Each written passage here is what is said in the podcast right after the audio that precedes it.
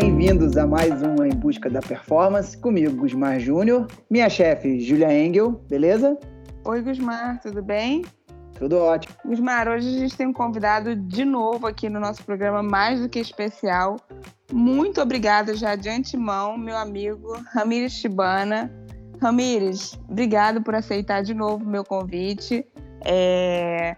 A gente não tem, não tá tendo muito congresso e tal, não estou te encontrando muito. Então é um prazer enorme para mim te chamar aqui para a gente discutir, para eu perguntar minhas dúvidas. É realmente uma maior honra ter você aqui com a gente. Se apresenta aí um pouquinho para quem não te conhece ainda. Olá, Gusmar.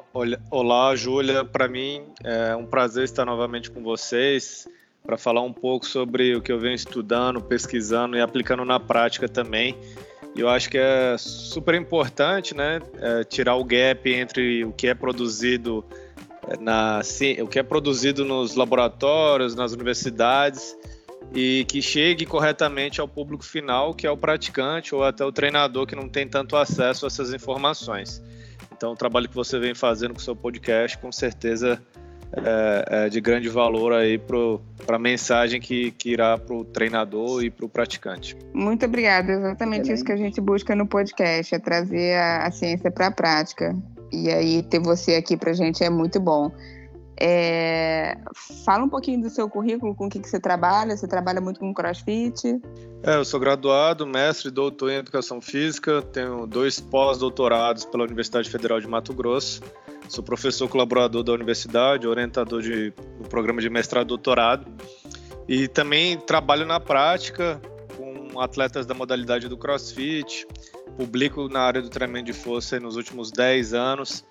E mais, né, nesses últimos 5, 6 anos eu tenho dedicado mais minhas pesquisas na área do crossfit e na área do treinamento esportivo.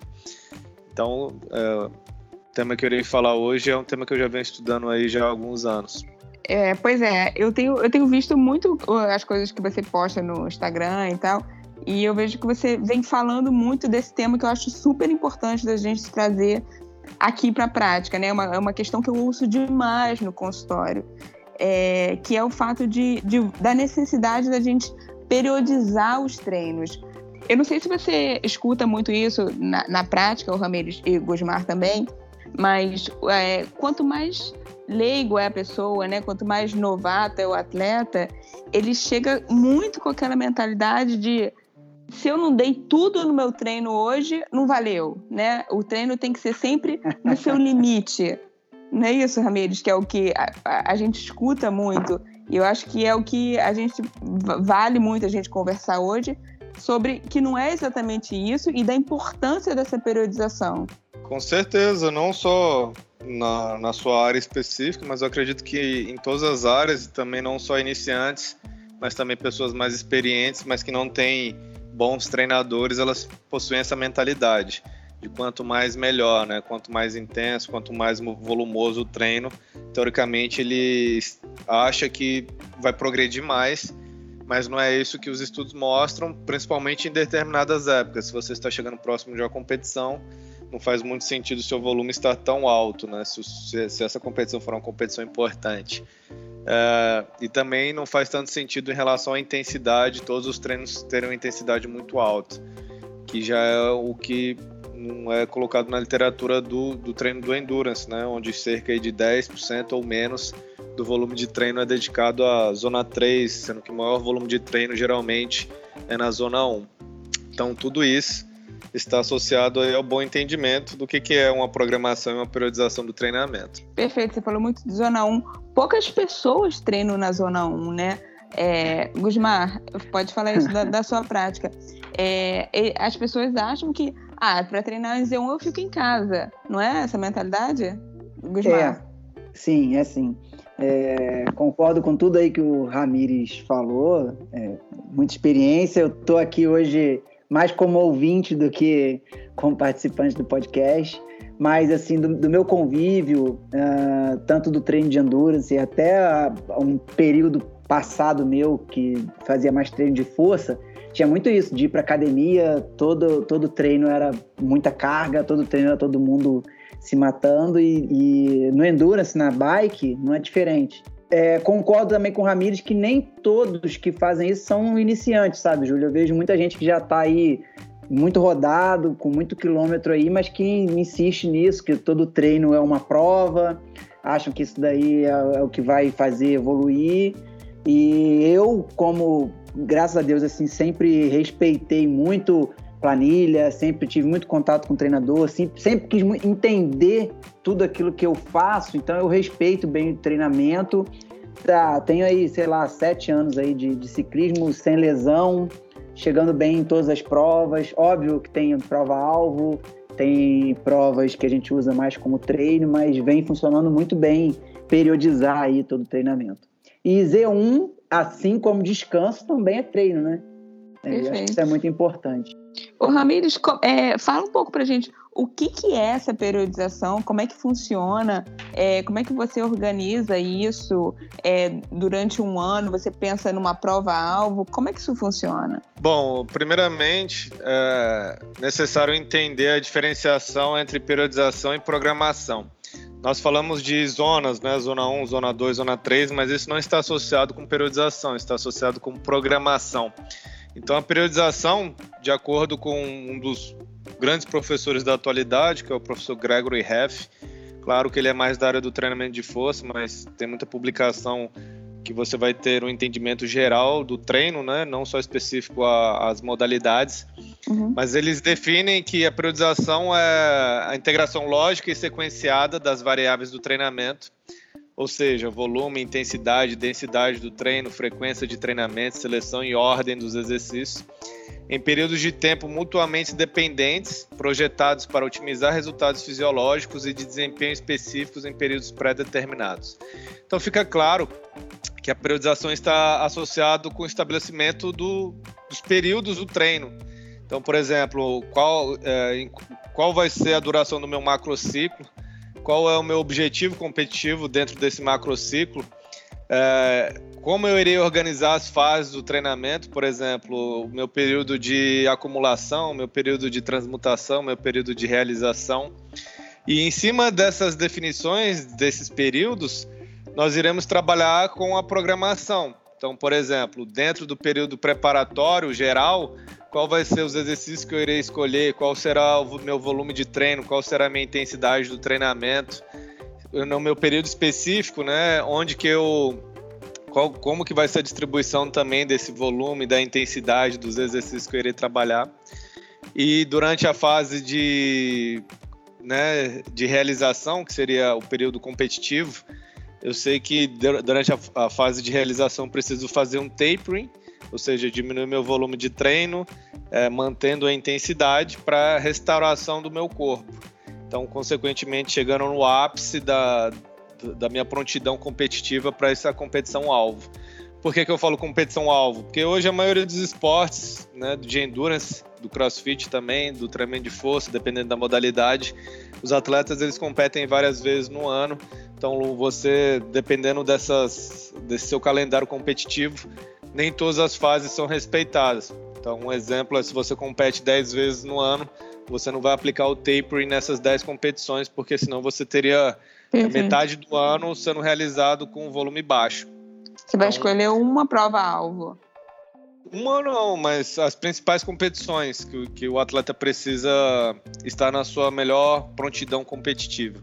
Uhum. É, porque senão, novamente, você teria que aplicar o tapering em todas as competições, seu volume de treinamento no ano seria muito baixo por conta daquele característica do tapering, da redução do volume de treinamento. Então fica claro que a periodização está associado com determinação de tempos em cada um desses períodos, de você estabelecer metas, né, quais são as competições que você irá é, ter como alvo e o mais importante também é ter uma integração lógica e sequenciada. Então, o que eu quero dizer é que um período preparatório geral, durante essas, essas fases, cada um desses períodos eles precisam deixar o atleta mais apto para o próximo. Então, por exemplo, é, na minha, no meu período inicial, que eu vou gastar seja com um volume mais alto, eu preciso pensar que na próxima etapa, o que eu estou fazendo agora, o meu atleta será beneficiado do que está sendo realizado. Então, hum, é, essa é uma das premissas, principalmente do modelo de periodização em bloco. E uhum. o mais importante também é que o atleta, o treinador e o atleta também precisa entender quais são os objetivos, o que, que está sendo esperado em cada uma dessas fases do treinamento que foram delimitadas pelo treinador. Perfeito. É, se, e quando... Júlia, se me permite, é, é, entendi, óbvio, muito claro, excelente explicação. Para a galera que é mais do endurance, eu, como vim aqui conversar com vocês e o, o tema era esse, obviamente eu aproveitei a oportunidade, bati um papo com o meu treinador, assim, para usar uma, uma nomenclatura um pouco mais da, do nosso pessoal de endurance. Seria mais ou menos o período de base que a gente faz no início, muito volume, intensidade baixa, depois um período de preparação, um período assim de especialização ou polimento, que vai depender aí da, da modalidade de cada um. Se, se for um pessoal do triatlon ali, o sprint, ou um, uma distância longa, ou mountain bike, ou cross country olímpico. E eu não sei se o Ramires também pensa é, dessa forma, mas com esses atletas que às vezes competem muito durante o ano, você faz algum período tipo de transição, assim, entre essas provas e tal? Geralmente a fase de transição ela é aplicada após a principal competição, né? Então, se você uhum. vai lá, se você tem muitas competições no ano, se você faz a fase de transição após todas essas competições, novamente, é, vai... vamos bater no volume muito baixo anual. Então você vai ter o volume reduzido por conta do polimento, que é conhecido como tapering também. Isso. É, e o volume reduzido em, em, em, virtude do período de transição pós-competição. Então, se você for aplicar é, a transição e o tapering em todas as competições, você ficaria com volume baixo o ano todo. Então, por isso que é importante o treinador e o atleta escolherem as principais competições para que o atleta esteja no seu, na sua máxima performance, na sua máxima prontidão atlética, para que seja aplicado tanto o polimento quanto a fase de transição, em virtude do volume de treino reduzido em ambos esses dois períodos. Perfeito. Excelente. Excelente. Agora, Ramires, é, numa época é, difícil, né, que a gente está vivendo ainda, que as provas são canceladas e tal se a pessoa não tem uma prova-alvo, é, você colocaria também uma, uma periodização? Você pensaria em uma estratégia para a pessoa no ano? Como é que você faria? É, na verdade, se você não tem um calendário competitivo, você pode ficar trabalhando durante o seu macrociclo, se, você, se o macrociclo tiver a duração de um ano, você pode trabalhar o seu período preparatório geral, específico, a fase de competição simulada e fazer um, uma fase de transição também. Até porque se você não tem, é, se você não faz essa variação do volume da intensidade, os ganhos de performance, a adaptação fisiológica em termos de desempenho pode ficar reduzido.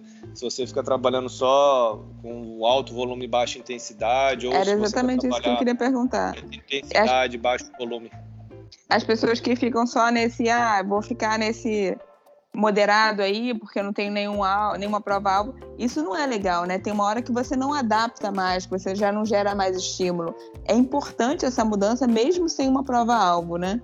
Com certeza. Então acertei, Bom, venho acertando aí nesse período. e aí, Júlia, uma questão importante hoje não é só o, o treinador, o atleta que precisam entender sobre periodização. Eu acho que hoje existe uma confusão muito grande, né, até dentro das próprias faculdades, cursos de pós-graduação, quando um nutricionista ele é, faz um, uma pós voltada para a nutrição esportiva. Né? Quantos nutricionistas eu conheço que não tiveram uma disciplina de treinamento esportivo? Uhum. Então, como que você vai ser um nutricionista do esporte se você não entende né, de treinamento desportivo, se você não sabe o que é periodização?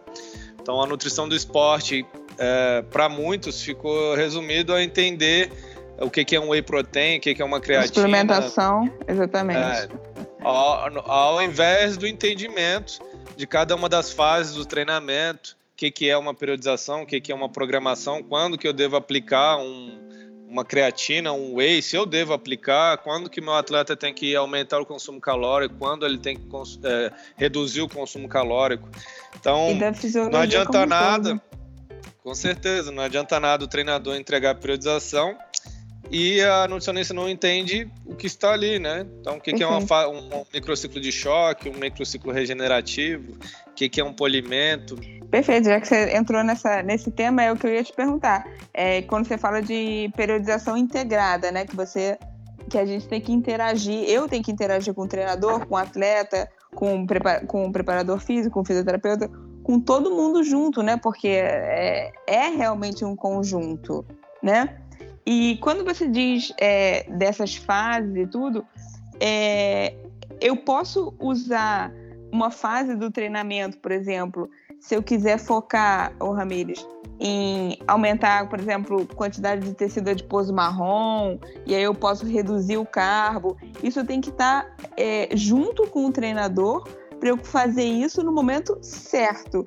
Como é que você enxerga isso tudo? É, você acha que isso faz sentido da gente reduzir o carbo em algum momento para focar mais é, em alguma adaptação fisiológica que o meu atleta precise? Uh, então, na verdade, Júlia, quem, quem vai definir isso não é o nutricionista, é o, é o treinador. Perfeito. Porque, por exemplo, se você, como nutricionista, você quer reduzir, né, fazer lá o training low, você vai reduzir a quantidade de carboidratos para, teoricamente, é, aumentar as adaptações mitocondriais, você não pode fazer isso em, em, uma fase onde o volume do treino vai estar muito alto. De jeito nenhum, eu sempre falo isso com o Gusmar, perfeito. Eu, tenho, eu, eu vejo do treinador o período que ele tá para ver o período que eu posso fazer isso, né? Eu vou entender como é que tá a planilha do meu atleta, como é que o preparador fez. E não só isso, né? Se você vai aplicar isso em épocas onde o treino está mais intenso, então você precisa entender a proposta do treinador e em cima disso você vai fazer o seu, a sua periodização nutricional. Então, primeiro, no, dentro do, do atleta, em relação ao atleta, quem manda é o treinador. Uhum. Depois que começam as outras áreas a atuar em cima. Então, o nutricionista, o médico, o psicólogo, não o contrário. O treinamento Perfeito. ele não é feito baseado na nutrição, baseado no, na fisioterapia. Não é, não é assim que funciona. Primeiro, o treinador estabelece todos os, os calendários, a programação do treinamento, o que, que vai conter, né? E em cima disso, o nutricionista, o psicólogo, o médico, o fisioterapeuta vai trabalhar em cima do que foi proposto pelo treinador. Perfeito, perfeito. É, então, você... em resumo, se a periodização tiver toda mal feita, vai estar o serviço de todo mundo indo por água abaixo, gastando tempo à toa, né? Com certeza. É, então, é, como eu falei, se é o treinador que manda, né? Então, se o trabalho do treinador for mal feito, é, então pode ser que o nutricionista seja o mais capacitado do mundo que ele não vai conseguir corrigir o erro do treinador. Então é por isso que o atleta ele precisa ter o melhor treinador que ele, que ele julga ser o melhor treinador. Porque se o treinador for ruim, não, não sabe o que é uma periodização, não entrega a periodização para os outros da equipe, né? O médico, o nutricionista, o psicólogo, entre uhum. outros. É, o trabalho vai ficar sendo mal desenvolvido. A Júlia, que é nutricionista, já deve ter tido casos onde teve foi, foi atender algum atleta e o atleta não tem a periodização no, então, e, e, como que ela vai montar um plano nutricional se ela não sabe o que, que está contendo aí o treinamento desse atleta? Perfeito. Várias vezes, como eu, como eu te falei no início, que as pessoas chegam lá no consultório achando que todo, todo treino ele tem que ir para a morte, todo treino tem que ir no limite. E aí não, não tem suplementação, não tem alimentação que segure um volume de treino absurdo sem a pessoa dali, dali a pouco lesionar, né, Ramirez? Tem uma hora que não tem nutrição que segure. Você tem que ter essa periodização, você tem que ter o. Você tem que respeitar todo, todo o volume de treinamento. Com certeza. E aí, em cima disso, surge aí um tema que está sendo muito discutido na literatura. Hoje é um hot topic, né, que é conhecido como é, o risco de deficiência energética no esporte. Então, o risco de deficiência energética no esporte está atrelado ao quanto de energia que é consumido pelo atleta é, menos uh, o gasto calórico da sessão, o gasto calórico diário né, que ele possui, é, dividido pela massa, corrigido pela massa livre de gordura. Então isso quer dizer o quê? Se você tem um gasto calórico muito alto e sua ingesta calórica é muito baixa, você corre grandes riscos de ter consequências para sua saúde e também em relação ao desempenho. Então, a probabilidade de você desenvolver um overreach não funcional, um overtraining é grande. É, então, hoje, mais do que nunca, o treinador ele precisa estar ciente que ele precisa entregar o plano de treinamento para os seus, seus atletas e os atletas distribuírem aí para os nutricionistas, médicos, fisioterapeutas, entre outros. Perfeito. Agora, o Ramires, dentro dessa periodização, é... eu posso falar alguma coisa de treinamento concorrente dentro disso? É... tem uma fase que você focaria, pensando num atleta de Honduras, tem uma fase que você focaria mais em um treino, em um, treinos mais de força? Tem fases que você tiraria um pouco dessa força? Como é que você atuaria aí? Então, uh, dentro da. Na verdade, o treinamento concorrente, hoje a literatura mostra que ele deve ser aplicado durante toda a temporada, né? Você não vai parar de fazer o treino de força, porque senão você vai ter destreinamento. E o que você eh, adquiriu, né, em relação aos benefícios do treinamento de força, você vai perder. Então, o treinamento ele precisa ser aplicado durante toda a temporada. O que vai acontecer é que em determinadas fases o volume de treinamento de força e potência pode estar maior ou menor. E a organização disso é o que nós chamamos de programação. Então, entender, por exemplo, que durante a, a, a fase de preparação geral ou bloco de acumulação, você pode trabalhar um treino mais de adaptações é, musculares, né, ganhos de hipertrofia, não necessariamente ganhar massa, massa é, ganhar peso, né, mas criar uhum. adaptações nos seus tecidos ligamentar, tendinoso, no, seu músculo e preparar o seu corpo para uma fase de força, onde você vai aumentar o percentual de URM, onde você vai fazer menores repetições com maior carga e também trabalhando a potência muscular, os exercícios balísticos, seja os movimentos de pliometria, seja os movimentos do levantamento olímpico, ou as puxadas do LPO que traz os mesmos benefícios. Então, isso tudo, você não, você não vai fazer tudo isso durante uma sessão de treinamento, durante uma semana de treino. Existirão períodos específicos que o treinador irá é, delimitar quando vai ser aplicado um treino mais para adaptações morfológicas, um treino mais específico para força, para potência. Então, por isso que eu falei no começo da nossa conversa que a periodização ela precisa ter uma integração lógica, justamente por conta disso, porque cada uma das fases irá beneficiar o atleta para fase subsequente. Perfeito. Perfeito. Agora, um, um, treino que, que a pessoa faça é um dia que ela vai fazer um treino de tiros, né? Ela vai fazer um treino intervalado.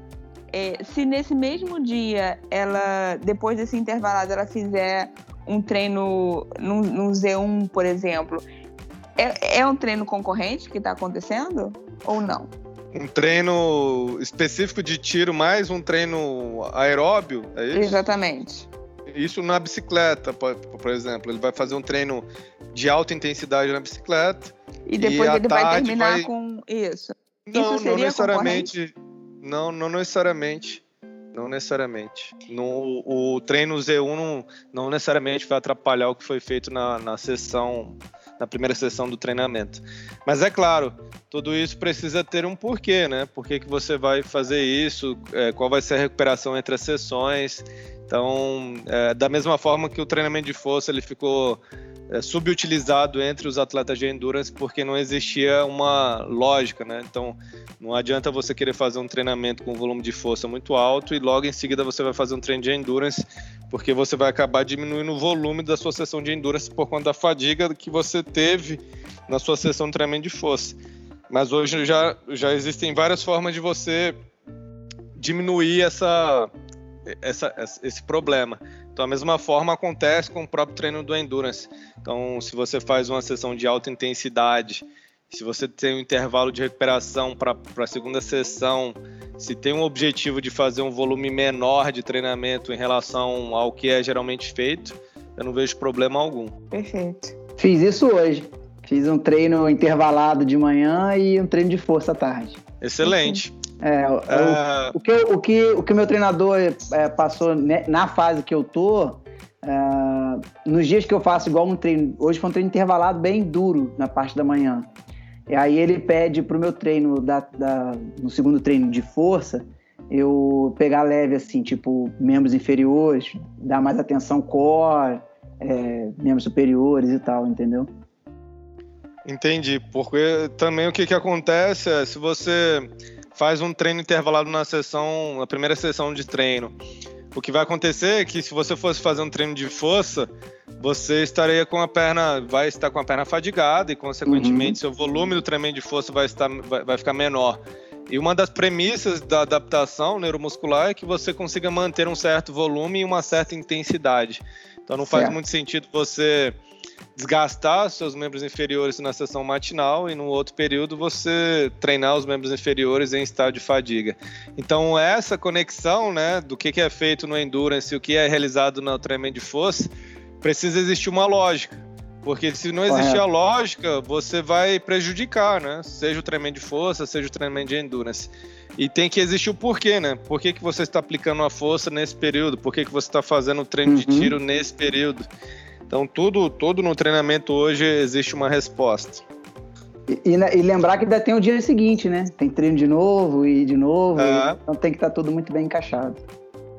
Com certeza. Então, por exemplo, se você faz um treino muito forte hoje de, de força, né? um volume alto, com uma intensidade alta, é, você no dia seguinte talvez fosse melhor fazer um treino regenerativo, Z1. Isso. Ao invés de fazer de programar um treino na, na Z3. Por quê? Porque senão você vai ter dor, pode ser que você tenha dor tardia, pode ser que você tenha resquício da sessão anterior do treinamento de força e diminua a qualidade do seu treino que seria realizado na Z3.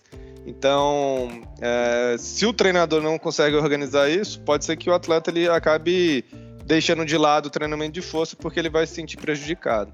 Perfeito. Acontece muito. Ô, Ramires, vou te fazer uma pergunta.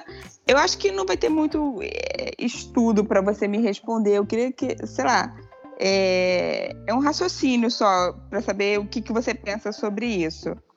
É, um atleta de endurance, quando ele não treina quase nada numa zona anaeróbia, é, que eles não gostam muito e tal, e aí quando você precisa disso numa prova, por exemplo, você acha que pode começar a atuar ali de forma grande aquele componente lento do VO2 e, e aí ele ter dificuldade dessa adaptação para o anaeróbio e isso causar uma fadiga precoce que vai atrapalhar a prova dele? Você acha que você isso diz, pode... Você diz isso, ele só treina na zona 1? Só gosta é, de muito Z1, Z2 quase, quase não chega acima do limiar. E aí quando ele precisa disso, é, se ele vai ter atuando muito aquele componente lento ali e ele vai ter uma dificuldade de adaptação, gerando uma fadiga grande que pode estragar a prova. É, assim, como eu já comentei, no, no, no Endurance é, meu conhecimento específico não é tão alto. Mas o que eu já estudei é que existem adaptações específicas para cada uma dessas zonas. Sendo que quando você treina muito na zona 1, você tem adaptações específicas, e quando você vai para Z3, você tem as características específicas da Z3. E o que, o que os estudos mostram que é bom você trabalhar em determinadas épocas a alta intensidade por conta das adaptações que não acontecem se você ficar trabalhando só na Z1. Então pode ser que isso que você está comentando uhum. seja em decorrência dessa, dessas adaptações que não ocorreram no treinamento. Então ele acaba sendo prejudicado em uma competição. Perfeito. Nesse, em Z1 ou Z3, é, eu estou trabalhando tipos de fibras diferentes? Posso falar isso não? Na Z3 você tem uma característica maior de trabalhar as fibras do tipo 2, né? Diferente da Z1, onde você trabalha mais as, as fibras oxidativas. E, e consequentemente, a, todo o metabolismo associado ao trabalho de alta intensidade. Uhum, perfeito. É... Mas lembrando, lembrando que isso não tem nada a ver com periodização. Isso que a gente acabou de falar está associado com programação de treinamento. Periodização, novamente, está associado ao entendimento do macrociclo, a determinação das fases do treinamento, o que é um Sim. período de acumulação, transmutação, realização e transição. E uma outra característica, né, para o entendimento do que, que seria e para você entender o que, que é uma boa periodização, o que os livros de treinamento esportivo trazem, e eu já cito um excelente livro, que é o livro do professor Turdo Bompa, juntamente com o professor Gregory Heff, um, um livro é, que foi atualizado pelo professor Gregory Heff, é a quinta edição do livro do professor Bompa, onde ele fala sobre o paradigma do, uh, do fitness fadiga. Então, o que, que isso quer dizer? Que o entendimento da periodização ele passa por esse paradigma do que, que seria aí o fitness menos a fadiga estando diretamente associado com a prontidão atlética. Então ele quer dizer o que com esse paradigma do fitness fadiga? Que a sua prontidão atlética ela é, é, é o resultado do seu nível de fitness menos o seu nível de fadiga. Então isso quer dizer o quê? Quando você às vezes está num, camp de treino, quando você está com alto volume de treino, você pode estar com alta com alto fitness, seu fitness está muito alto, você está falando, nossa, estou muito bem preparado. Mas em consequência, você também está muito fadigado. Então, se você tivesse uma competição alguns dias uh, desse camp, né? Não iria... Você pode não, você pode não expressar seu melhor, sua melhor prontidão atlética.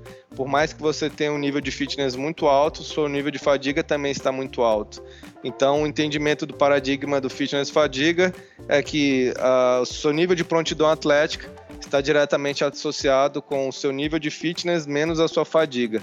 Então, nem sempre o seu sua melhor prontidão atlética será na sua fase de melhor seu melhor fitness.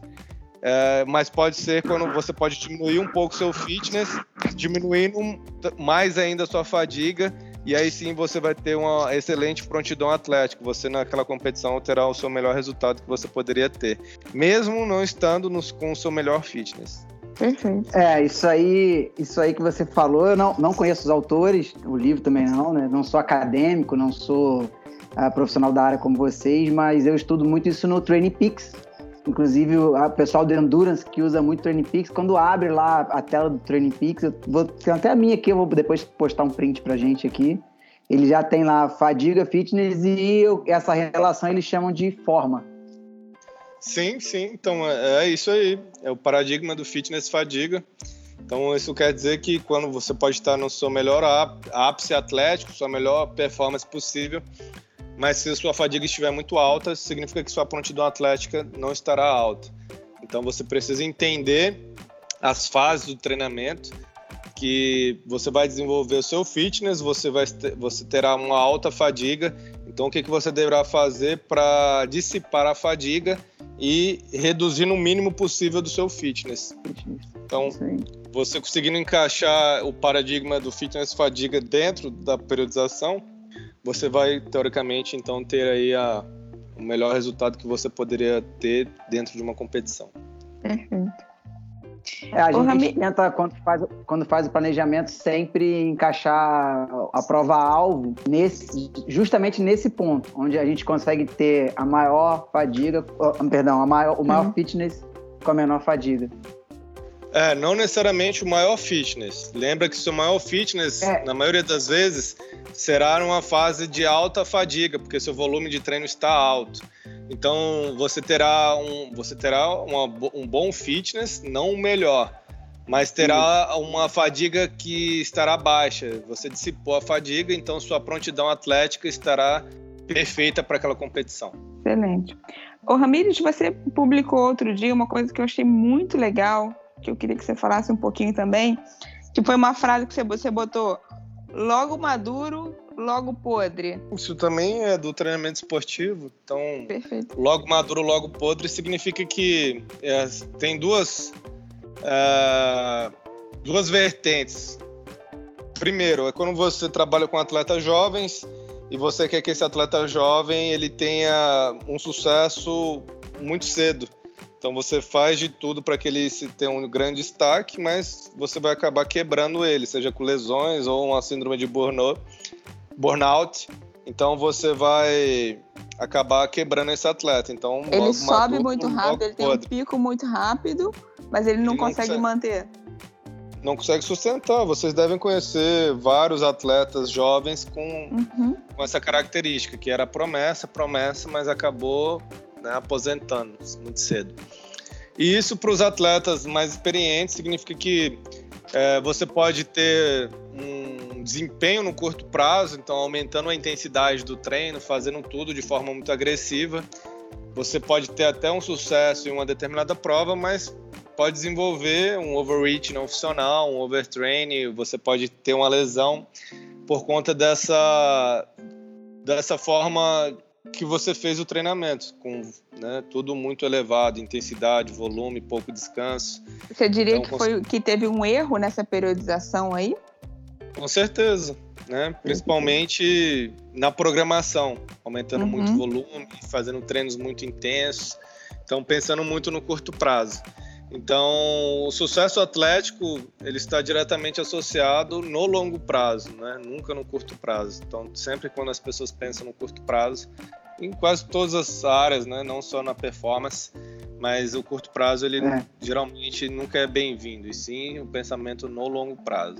Ô, ô Ramires, é, saindo um pouco do endurance, é, para a pessoa que foca em academia, musculação, o objetivo dela é, o, por exemplo, a hipertrofia e o ganho de massa muscular. É, eu também preciso dessa periodização? Como é que funciona isso? Com certeza. Uh, novamente, uma questão que eu falei foi sobre você estabelecer metas, né? Qual é a sua meta? Você ganhar força, você ganhar massa muscular. Então, para que você tenha esses objetivos sendo alcançados, você precisa estabelecer né, um período de adaptação muscular, principalmente se for um iniciante. Então, depois desse período de adaptação, qual vai ser minha, minha, próxima, minha próxima fase do treinamento? E em cima disso, do que foi delimitado lá pelo treinador, vem o nutricionista também, de suma importância, é, auxiliando nesse processo. Então, às vezes, o que gera muita confusão é porque um treino para hipertrofia ele é alcançado de diversas formas. Então você pode fazer um treino para hipertrofia treinando força, você pode fazer treinos para hipertrofia não necessariamente chegando à, sua falha concêntrica, você pode fazer um treino para hipertrofia fazendo 50 repetições. Então uhum. existem N maneiras de você treinar para ter ganhos de hipertrofia. E aí muita gente erra, né? Porque acha que para ter os melhores resultados precisa treinar também intensamente todos os dias e não necessariamente isso, isso é uma verdade. Então, por mais que o objetivo seja só estético, ganho de massa muscular, você também precisa ter dias com menor intensidade, mesmo alternando os grupamentos musculares, porque lembra, a aula de fisiologia na faculdade mostra que as respostas são sistêmicas, não são apenas locais. Então, quando você tem uma inflamação, geralmente ela tem uma resposta sistêmica e não só no local onde foi o, o dano muscular induzido pelo exercício. Perfeito. Excelente. Bom, uh, e aí uma outra questão que eu acho que é muito importante para o entendimento da periodização é o efeito, entendimento do que seria o efeito residual da carga de treinamento. Então, uma questão quando nós aplicamos um tapering, quando nós trabalhamos um modelo de periodização em bloco, você muitas vezes trabalha com cara características de treinamento muito específico para um determinado tempo. Então, por exemplo, dentro do treinamento do Endurance, eu sugiro a leitura dos trabalhos do professor Bent Honestad. No último podcast eu falei sobre ele. É, ele publica muito sobre periodização no treinamento de Endurance. É uma grande referência, inclusive. Então, ele fala que por exemplo, o modelo de periodização em bloco ele é muito melhor do que o modelo de periodização tradicional para os atletas de endurance. Como que é feito esse modelo blocado dele? Durante uma semana, duas semanas, ele trabalha alta intensidade constante. É, e aí depois ele entra com as semanas regenerativas do que comparado, por exemplo, com é, uma programação de uma periodização de treinamento onde você vai mesclar durante semana as semanas um treino de alta intensidade, com muitos treinos de baixa intensidade. Então ele fala que em determinados períodos da, da periodização do atleta é, seria melhor você trabalhar focado uma, duas semanas na alta intensidade é, e depois reduzir essa carga de treinamento. Ele fala que esse trabalho seria teria resultados melhores. Então, esse modelo de periodização em bloco proposto pelo professor Bente Honestade. E aí, quando você termina esse, essa uma semana, duas semanas de cargas concentradas, você precisa entender que você vai reduzir o volume e até que ponto esse volume reduzido você vai conseguir reter o que foi adquirido no, durante esse bloco de carga concentrado na alta intensidade. Então, isso nada mais é do que o entendimento do efeito residual da carga de treinamento. O quanto de volume ou quanto de especificidade eu deixo de aplicar e o quanto eu vou conseguir reter o que foi adquirido durante essa fase, durante esse bloco de treinamento. Gusmar, você tem alguma questão? É, quando vocês terminarem a parte técnica, eu tenho algumas curiosidades aqui para perguntar aqui ao Ramires. Mas aí é, é, é mais de questão de atleta mesmo para perguntar. Pode ir. Uh, eu, Júlia, e aí, assim, para o público entender, existem, principalmente na literatura, dois modelos de periodização que eu sugiro que as pessoas tentem procurar informações, que é o modelo de periodização tradicional e o modelo de periodização em bloco. O modelo de periodização em bloco eu já comentei, né, que você vai trabalhar com cargas concentradas, focadas principalmente em algum objetivo. E é claro que né, existem outras questões atreladas ao modelo blocado. É, mas a principal característica é que você vai trabalhar com maior ênfase para uma determinada capacidade física. E hoje o modelo blocado ele tem sido visto aí como um dos melhores modelos aí da periodização, seja no trabalho de força, seja no endurance. Mas lembrando que a maioria dos estudos que são construídos com periodização são estudos teoricamente frágeis, né? No sentido quando você vai entender o que é uma, um, uma informação robusta cientificamente, onde você tem um estudo randomizado de longo prazo. É, isso geralmente não é encontrado muito nos estudos de periodização. Nós carecemos aí de estudos de qualidade, mas quem trabalha com essa área sabe que fazer estudos com duração de seis meses, tentando encontrar diferentes respostas em atletas de alto nível com diferentes modelos de periodização é extremamente complexo. Então, é, assim, são informações que por mais que as, uh, o, que, o que tem construído não uhum. seja informações robustas, mas quem trabalha com a ciência sabe que é extremamente complicado você fazer esse tipo de desenho experimental na prática. Você tem algum modelo que você use? Você varia na sua prática, né? Você varia de acordo com a pessoa que você está atendendo? Como é que você faz? Na verdade, o modelo de periodização em bloco ele é proposto para pessoas mais treinadas, né? Sejam atletas ou atletas profissionais ou amadores, mas pessoas mais experientes suportam mais as cargas concentradas. E pessoas mais iniciantes, seja em qualquer modalidade, adolescentes, crianças, teoricamente a ideia é trabalhar com o modelo de periodização tradicional, visto que você ainda está em um desenvolvimento atlético. Então, quando você trabalha com cargas concentradas, às vezes pode ser demais para uma pessoa que é iniciante. E aí, quanto mais experiente vai se tornando né, esse praticante, mais é, maiores são as necessidades e adaptações específicas. Algo que não acontece muito com o modelo de periodização tradicional, visto que você não tem um foco né, dentro da sua sessão de treinamento, dentro do seu mesociclo. Então, o modelo de periodização em bloco ele é mais voltado para atletas é, ou praticantes com larga experiência e o modelo de periodização tradicional ele é proposto para pessoas com pouca experiência ou iniciantes. Posso fazer minha pergunta? Por favor. É, o pessoal do Endurance tem muito não vou dizer muito não, mas a grande maioria tem o hábito de fazer um, um, período off, alguns chamam de transição e tal, ao final da temporada. Tirar aí duas, três semanas off total. É, eu queria saber o que, que você acha e se vocês, atletas de crossfit, eu confesso que não entendo muito de crossfit, eu gosto de assistir lá o CrossFit Games, acho legal mas não acompanho a vivência do dia a dia de ninguém, então não sei como funciona. E se vocês fazem também no treinamento de força um período assim no fim, no fim de uma temporada, no fim de um ano, de acordo com a periodização de cada um. Uh, o off total ele não é muito recomendado em nenhuma modalidade, porque depois né, lembra do que eu acabei de comentar, do efeito residual da carga de treino. Então, se você fica parado quatro semanas, três semanas, quando você voltar a treinar, você vai ter um certo nível de destreinamento. Uhum. E o que vai acontecer é que talvez você precise de um período maior de preparação geral, né?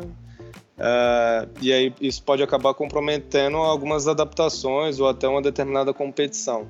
Então, o que você pode pensar é o, qual é o mínimo necessário para eu reter é, o máximo possível da minha capacidade física.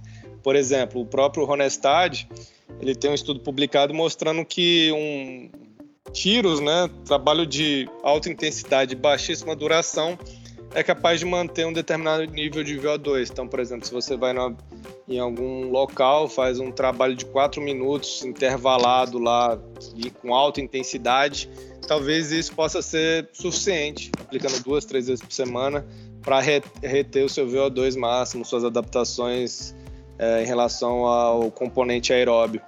Então, é o entendimento de quanto é necessário ser aplicado para você manter o que foi adquirido durante a temporada.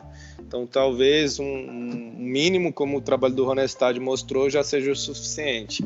Mas zerar totalmente eu não sou a favor. Principalmente no cross. No cross, então, é pior ainda, porque é, a, a, você perde muito fácil as adaptações metabólicas. Então, como nós trabalhamos com pequenos grupamentos musculares, né, em N, N, N exercícios diferentes, então, se você ficou uma semana sem estimular é, esse grupamento muscular, na semana seguinte você já teve um certo nível de destreinamento. E destreinamento não só em relação à performance, mas em relação também às adaptações musculares no sentido de proteção. Então, por exemplo, você ficou uma semana sem treinar, você não perdeu performance, mas você é, vai ter uma dor tardia muito grande por conta de adaptações metabólicas que foram perdidas. E aí você vai é, ter uma dor tardia em virtude de ter estimulado essa, esse grupamento. Só que essa dor tardia vai prejudicar as suas outras sessões de treinamento. Então, é importante que o treinador e o atleta ele saiba o quanto, qual é o mínimo necessário para reter as aptidões físicas dele. Então, não, você não precisa treinar igual você treinava antes, talvez uma vez por semana, duas vezes por semana já seja o suficiente. Essa dor tardia, ela nunca é querida, né, o Ramírez? Deus me livre. De forma alguma. Só quem gosta de dor tardia é os marombeiros. Ficar, ficar com o peitoral dolorido, ele vai ficar chateado. Então, não é? Não, não necessariamente significa que o treino foi bom. Mas lá na maromba o pessoal tem essa cultura de que para ter sido bom, é se não dói, se não doeu, não funcionou. Exatamente. Nós, nós daqui da modalidade do CrossFit, nós não, não gostamos, né? Porque a dor tardia ela vai prejudicar o seu treinamento. Então, se eu tenho dor tardia, é por mais que eu não não, não vá ter prejuízo na performance, mas o atleta ele já chega mentalmente desgastado, porque ele vai achar que por conta da dor tardia ele vai ter prejuízo na sua sessão de treinamento. Então a dor tardia é, não é, não é desejada na, na modalidade. Osmar, qual a sua próxima pergunta? Não, não, é, na verdade acabei fazendo as duas juntas ali, porque eu tinha um pouco de curiosidade nesse lance do crossfit. Uh, pelo que eu acompanho lá, eu acho o CrossFit Games muito intenso, sabe? Aquilo, é, passava na Netflix, depois passei a acompanhar pelo site deles mesmo. Então eu sempre fiquei muito bolado. Falei, pô, esses caras esses cara não conseguem, não dá para parar de treinar do jeito que eles competem ali. Não... Aí, por exemplo, eu, por que eu falei isso do, do, do, do, ciclismo? Eu sempre faço no fim de, de ano, assim, duas semanas off. Não fico total, mas assim, sem bike. Vou correr. Você corre, né? É, é. Faço, faço outras coisas assim. É até para dar também uma, uma aliviada na cabeça, porque a gente acaba se cobrando muito e enfim, e as provas também demoram a acontecer, então a gente tem um tempo maior ali para se preparar. Mas no CrossFit eu vi que não, da, do, do, pouco que eu acompanho, eu falei, cara, do jeito que esses caras precisam fazer força, não dá para ser tipo três semanas, é bem viável. Então, minha curiosidade mesmo foi em relação a isso. Legal, é, mas assim, o problema maior não é nem a força, né? Talvez a força muscular seja umas adaptações em relação ao esporte que você consiga manter mais é, sem treinar, né? Então tem estudos que os, os atletas ficaram aí semanas e até meses sem treinar a força e ainda assim tiveram pouca diminuição na performance, 2, 3, 4% em relação a, outras capacidades, como por exemplo a própria hipertrofia, capacidade cardiovascular, resistência muscular. Então por isso que eu falo que o treinador ele precisa saber o quanto ele consegue é, manter do que foi adquirido durante cada uma das fases quando ele reduz o volume. porque aí sim ele consegue falar, ó, durante essa fase eu posso trabalhar é, essa capacidade com esse volume, com essa intensidade, que você não vai perder o que foi adquirido lá atrás. Então essa é uma das grandes premissas aí do entendimento da periodização, que é o efeito residual da carga de treinamento. Júlia, a gente já está te prendendo há quase uma hora aqui. É, por mim, tá excelente. Assim, eu perguntei o que eu queria. É, você queria colocar mais alguma coisa? Você quer falar mais alguma coisa? Mais alguma coisa que você acha pertinente sobre o tema? Não, acho que a ideia foi essa. A ideia que eu queria passar foi justamente essa e que foi o mínimo, né? Então acho que quem quiser se aprofundar mais, seja o treinador, seja o atleta, é, eu aconselho a leitura de livros específicos para que realmente possa entender mais o que, que é a programação e a priorização do treinamento aplicado ao esporte específico, seja o endurance, seja a força, seja o crossfit. E qual é o nome da quando planta bananeira e sai andando lá no crossfit lá? É o handstand walking. Ah, tá. Eu falei, pô, eu vou ter que aprender o nome disso, que eu acho maneiro. Eu falei assim, mas eu ah. conheço como plantar bananeira, então. Aí o pessoal hoje coloca o nível de dificuldade, que é o cara subir uma escada. É. Tá... Todo esporte é assim, ele começa simples e vai aumentando a complexidade. Você acompanha, tem informação assim do, do cross country, no mountain bike, cross country olímpico, chamado XCO também? É, eu acompanho o Avancini. É, é, é, exatamente ele. Se tu pegar é. a, a, os percursos que o Avancini é, disputa hoje e o que era disputado há 15 anos atrás, não tem nem, nem compara uma coisa. É outra coisa, né? É, o esporte hoje é outro, outro é, completo. O, hoje o último lugar ele seria campeão há 15 anos. Tranquilo, né? bem, bem, com bastante facilidade. É, é isso aí. É, é mais ou menos isso no, dentro do CrossFit também. Hoje o último lugar no Games ele seria campeão na primeira edição, há 10 anos. Então é, é, é acontece em todo esporte para aumentar a atenção do público, né? O CrossFit sofre muita interferência de algo assim tecnológico? Por exemplo, na, na bike tem lá o medidor de potência, cadência, não sei o quê, batimento cardíaco, GPS. Tem algo assim que pode, possa auxiliar os atletas no crossfit? Então, uh, é, o pessoal está tentando colocar isso, mas eu sou. Tem um artigo publicado, inclusive, mostrando que a frequência cardíaca não serve para o treino do crossfit, porque uhum. o crossfit é um esporte acíclico diferente do treino de ciclismo, que é um trabalho de um, um esporte cíclico, né? Uhum. E não só isso, dentro do CrossFit você envolve lá o que você comentou, é plantar bananeira. Então o fato de você ficar de cabeça para baixo já vai aumentar sua frequência cardíaca, que não necessariamente está associado com estresse cardiovascular. Pode ser associado com a manobra de valsalva, entre outros fatores que vai, vai interferir lá no que você vai olhar no final do dia então você vai olhar lá, Z5, eu fiquei pô, um tempão na, na Z5. Só que, na verdade, não está associado com estresse cardiovascular, foi em decorrência das características do, dos movimentos que é realizado dentro, dentro da modalidade. Então, eu defendo muito dentro do cross a, utilização da PSE, algo que acontece no ciclismo, uhum. só que como no ciclismo muita gente não deve gostar da PSE, porque é muito simples, né? Acontece também dentro do cross, o pessoal não, dá muita credibilidade porque é simplista, mas é uma das melhores ferramentas que existe. Ah, mas eu acho é, quem, quem assim, a, o pessoal pode não dar valor, mas eu acho que é super importante. Você tem que, que é, conseguir associar todas as informações que você tem ali, não uma só. Então, quem acha que não, tá, eu acho que está no caminho errado aí, né? no caso do ciclismo. É.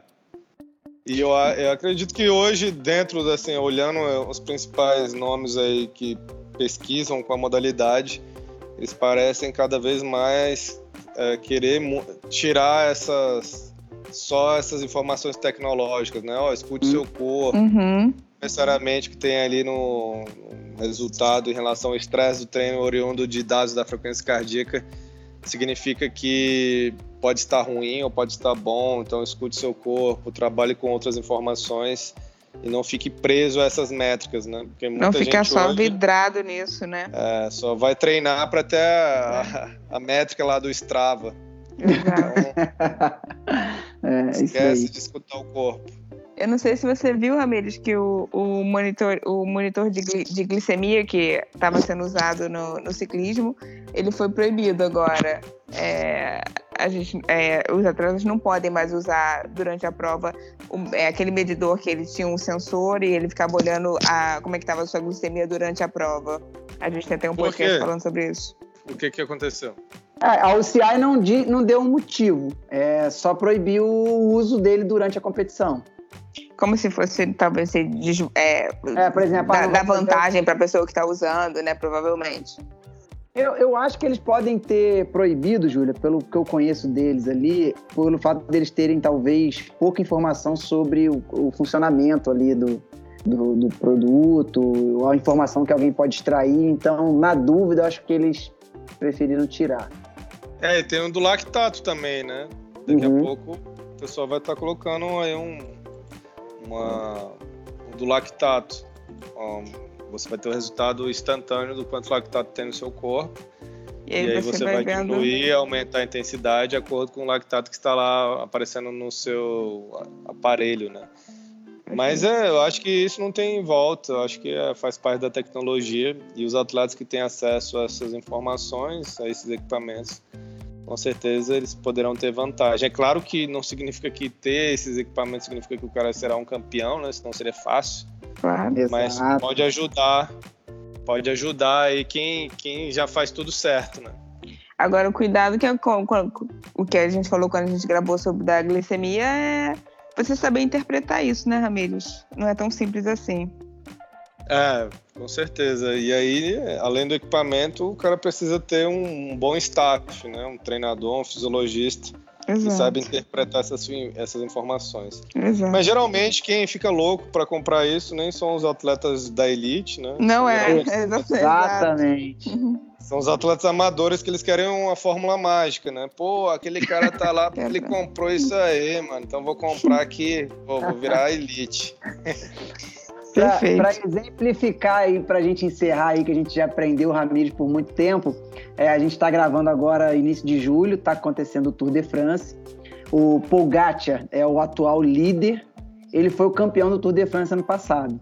E ele chegou na última etapa com um minuto de prejuízo. Ele estava em segundo, um minuto atrás do primeiro colocado. E ele foi para o contrarrelógio, sem medidor de potência, sem batimento cardíaco, sem nada. Foi só no feeling. E ganhou, tirou o tempo do cara e botou o tempo no, no primeiro colocado e ganhou o Tour de France.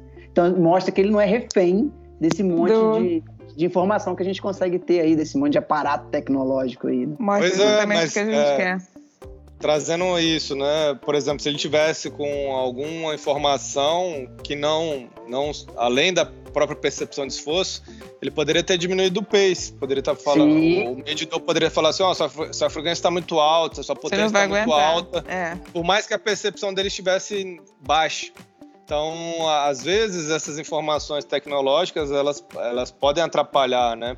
Então, quando você se deixa guiar pela sua sensação de como você está, então, por exemplo, ele, para ele ter tido aquela performance, ele deve ter botado um pace absurdo e, e a percepção dele não, não, não, não, estava tão alto. Então, consequentemente, ele conseguiu render mais. Agora, uhum. se ele tem um equipamento que vai trazer informações que podem prejudicar, né? No sentido, ó, a frequência cardíaca está muito alta, você vai quebrar. Poderia limitar, né? É. é. Ramires, muito obrigada de novo. Não tem nem como te agradecer. Muito obrigada, um papo excelente, como sempre. É, para mim é sempre muito vantajoso falar com você. Obrigadão. Eu que agradeço. É, da última vez eu deixei meu e-mail, então quem quiser os artigos, é, todas as informações que eu passei no podcast, eu posso disponibilizar os artigos, é só mandar um e-mail que é ramirestibana.gmail.com.